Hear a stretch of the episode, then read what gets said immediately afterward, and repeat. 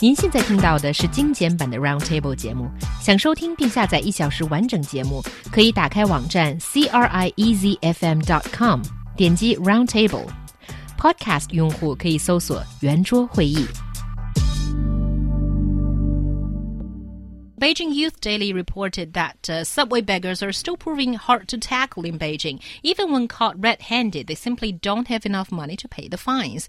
In the three months since May this year, only 40 out of over 300 cases that have been dealt with uh, have the perpetrators been adequately punished according to regulations. So, how serious is the problem?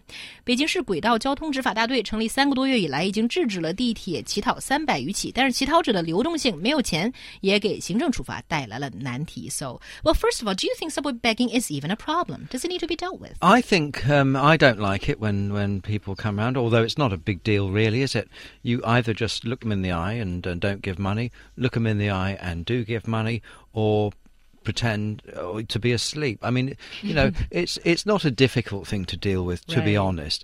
But if we look at what end result do we want, I'm a great believer. Look at the end result, uh-huh. and then look and see how you can get there. So if the end result is no begging on subway trains, right, or in subway stations, then one quick way of of ensuring this is to make it illegal for the public to give money to beggars.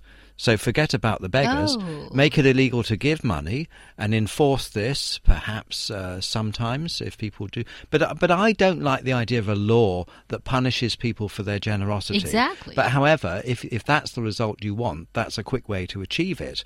You could put in undercover police as beggars. If anyone gave them money, fine them. But then F- you're assuming the that all beggars are bad and, and just you're just well, they're disturbing social security. The other thing is, are uh, what what is are are beggars bad? The report says that some beggars are making 5,000 yuan a month. That's true. Some of them are making a good living out of it. Um, I tend to think when I see beggars who who aren't physically disabled or really old and infirm, and I know that they might not be having proper medical cover, and I do sometimes give them some money sometimes. But if it's like young, fit people who who are begging, I just think you know life's not that easy, mate. You know, you know if only we could all we could all sort of stand around and people would give us money for doing nothing. You know, life's really not like that.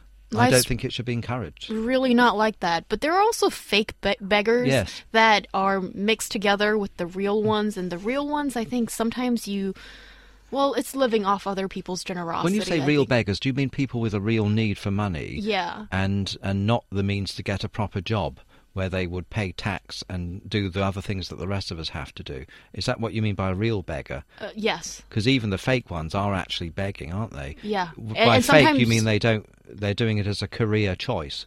They're doing it as a career choice, and also there have even been some uh, cases of um, kids being rented out to go with the beggar, uh, the fake beggars on on the subway uh, trains. I think those are, I think mm. those are crimes to me. Actually, I think you know mm. hiring a kid mm. as a begging tool. Yes, and that is a bigger problem that should be dealt with.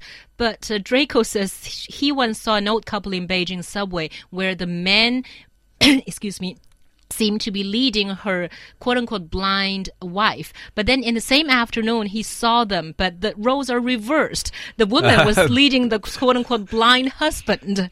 Oh, so, that, that would have looked great, you know, that video on social media showing the one and then the other. Yeah. It? Check out a, an Arthur Conan Doyle Sherlock Holmes story called The Man with the Twisted uh, Lip. Okay. You know the story, yeah, don't you, I. Young? Yeah. But, but for me, I think the punishment for the beggars are the loss of their dignity itself. Isn't that enough, you know, having to live on somebody else's pity? Well, they're making 5000 a month. That's more than many of the people on the subway who are giving them but money. But do you want to live like that? Not me, no. and that's all we have to talk about on Roundtable.